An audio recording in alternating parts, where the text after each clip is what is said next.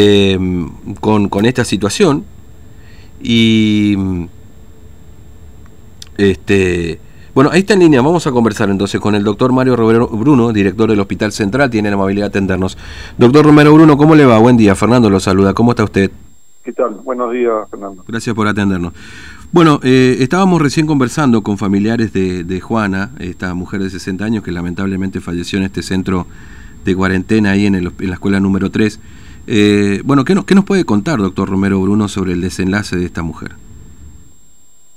Bueno, justamente eh, la situación ayer en el parte en el parte diario de COVID se sintetizó un poco su, su revolución. Mm. Ella ingresó el día 30 al Hospital Central, donde se le hace el diagnóstico de COVID positivo, ya un contacto estrecho de, de familiar.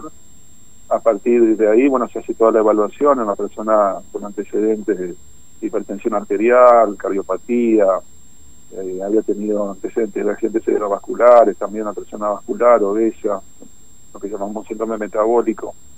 Entonces, eh, esa paciente ingresa el día 30, necesita oxígeno las primeras 24 o 36 horas, evoluciona bien, radiográficamente no, no se visualiza una neumonía, y entonces el día eh, anteayer se lo traslada al CAS de la escuela número 3 que se había habilitado ese mismo día.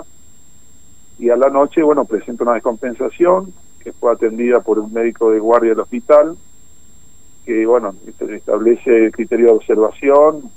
Eh, la mujer después en el transcurso de la noche hace el, desenlace fatal.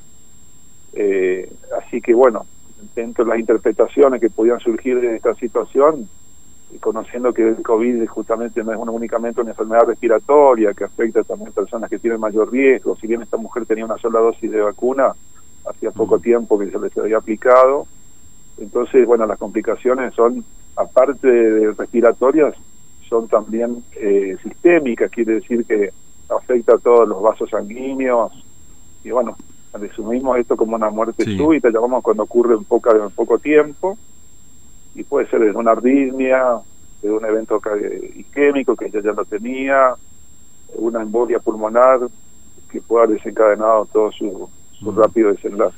Ahora, em, en principio, una de las preguntas que, que, nos hacemos y que yo también le transmití a los familiares, porque por ahí nos cuesta comprender eso, todavía no conociendo la, la evolución de este paciente. ¿Por qué se la termina trasladando del Hospital Central a la escuela número 3, tomando en cuenta todo esto que usted menciona que tenía esta paciente ya con COVID, además de las este, situaciones previas que tenía? ¿Por qué se toma la decisión de ese traslado, doctor? Bueno, porque desde el punto de vista respiratorio, que es la evolución que uno sigue fundamentalmente, ella había evolucionado mejor. Ahora, no es predecible que cualquier, no, no todas las personas que tienen riesgo eh, metabólico, en este caso obesidad, hipertensión se compliquen. Sí, está demostrado la mayor complicación, ¿no? Por eso internamos o dejamos internado a todas las personas que tengan riesgo. Se toma en cuenta la evolución del momento.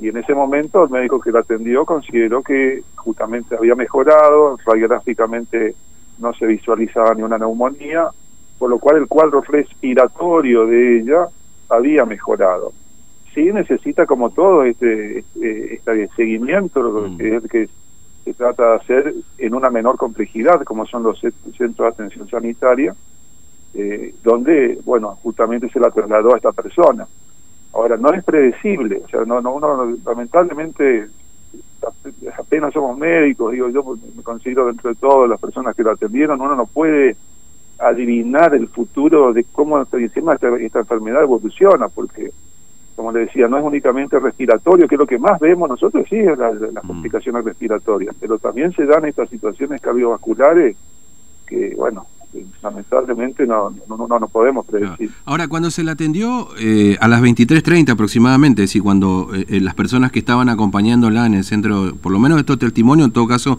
usted me corrige si no es así.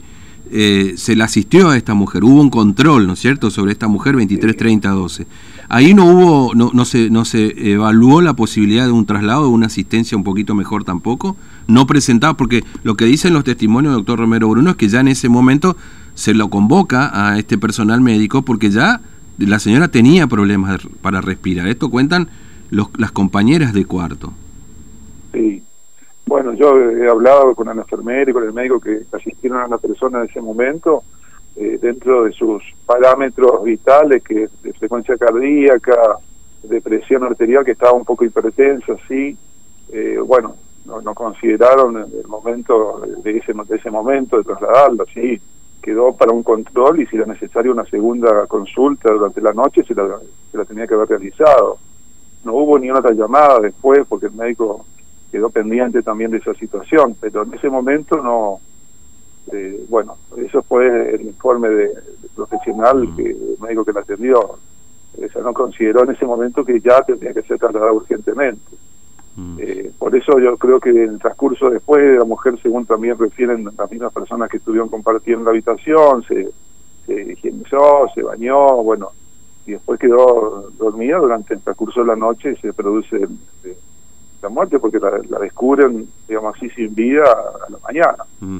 Ahora, eh, este, para, para ustedes, digamos, tomando en cuenta que, el procedimiento, lo que ocurrió y lo que nos está contando, porque los familiares y, hablan de un abandono de persona, digamos, ¿no? No, en ningún momento. En ningún momento porque fue asistido, o sea, ¿dónde está el abandono si fue asistido por, por profesionales? O sea, en ese sentido este, está totalmente corroborado que tuvo la atención médica a esas horas de la noche. Ahora, después, durante la noche, lógicamente, en ese momento tenía que haber solicitado de nuevo otra consulta. Está también el CIPEC para las cuadras de emergencia, que, que mm. tampoco se, se lo convocó para, para la atención, así que... Ahora, no, se lo convoca porque... De todo, todos los centros de atención sanitaria tienen justamente ese resguardo que es en las 24 horas, como cualquier persona que esté en la calle, también tiene el, el CIPEC para las atenciones que necesita. Claro. Ahora, eh, ¿pudo haber pasado, doctor Romero Bruno? Porque mire, nosotros charlamos con las compañeras de, de, habitación y ellos dijeron que a, las 3 de la mañana la señora no podía respirar y que ellos avisaron a la guardia de la policía.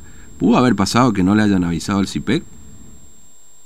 Bueno, ya esa parte yo no, se lo pregunto. Está bien, yo entiendo que usted está en la parte de salud, yo entiendo que usted está en la parte de salud, pero esto esto es lo que dicen las compañeras de, de, cuarto, digamos, de Sonia, que a las 3 de la mañana, como ella no, eh, perdón, de, de este Juana, eh, que, que, que, ella no podía respirar y que eh, hicieron un llamado, que avisaron a la guardia porque la señora no podía respirar y que inclusive, digamos, esta, esta situación impedía que el resto de las mujeres pudiese dormir con tranquilidad o pudiesen dormir directamente, ¿no? bueno, la verdad que no, bueno, ya te voy a hablar de cosas que, en realidad no, no, no sé. Así que yo no, hablo de la atención que se le dio acá, del traslado, de la atención del médico que, que le asistió en la hora de la noche. Posteriormente a eso son todos estos comentarios que surgen que, bueno, yo no puedo no puedo decir nada. Son, son los comentarios de esta persona, nada más eso no puedo opinar. Mm.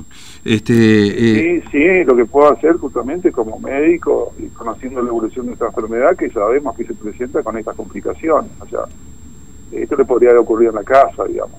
Mm. Eh, esto mismo, eh, porque la enfermedad se está manifestando de esa manera. ya eso depende de, justamente de cómo reacciona el organismo. Estamos viendo personas jóvenes que fallecen por esta situación. Entonces, realmente todo lo que uno, uno no lo espera. Mm uno, sí, piensa de las personas que tienen mayor edad, mayor riesgo, tienen eh, mayor riesgo de, justamente de, complicaciones, pero lo estamos viendo también en personas jóvenes.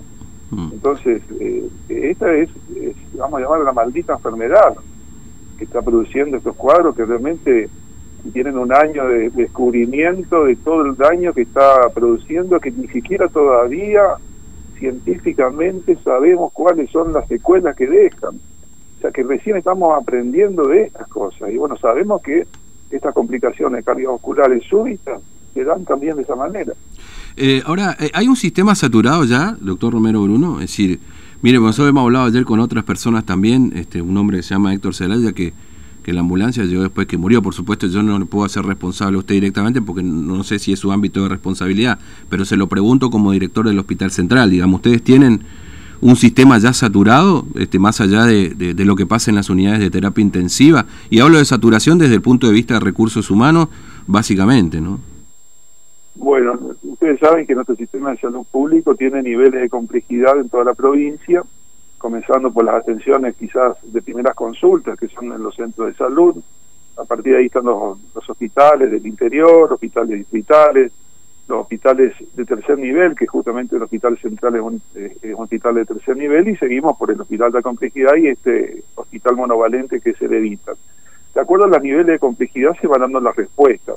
Si estamos viendo, fundamentalmente, y hablo ya de las consultas que se dan en el Hospital Central, un aumento importante de las atenciones por, pacientes, personas sintomáticas.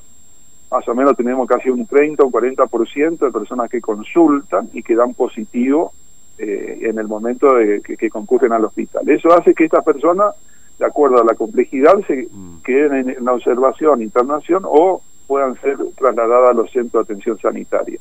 Los centros de atención sanitaria, que es el lugar de, menor complejidad para estas situaciones, hay suficientes, eh, digamos así, camas, que son los, espacios físicos que se han destinado a este efecto, que eh, son en gran cantidad. Recuerden que estuvimos preparados en un momento de, un ingreso masivo de personas para, recibir 8.000 personas. Entonces, eh, esto mismo se está poniendo ahora en, práctica para poder atender a los pacientes.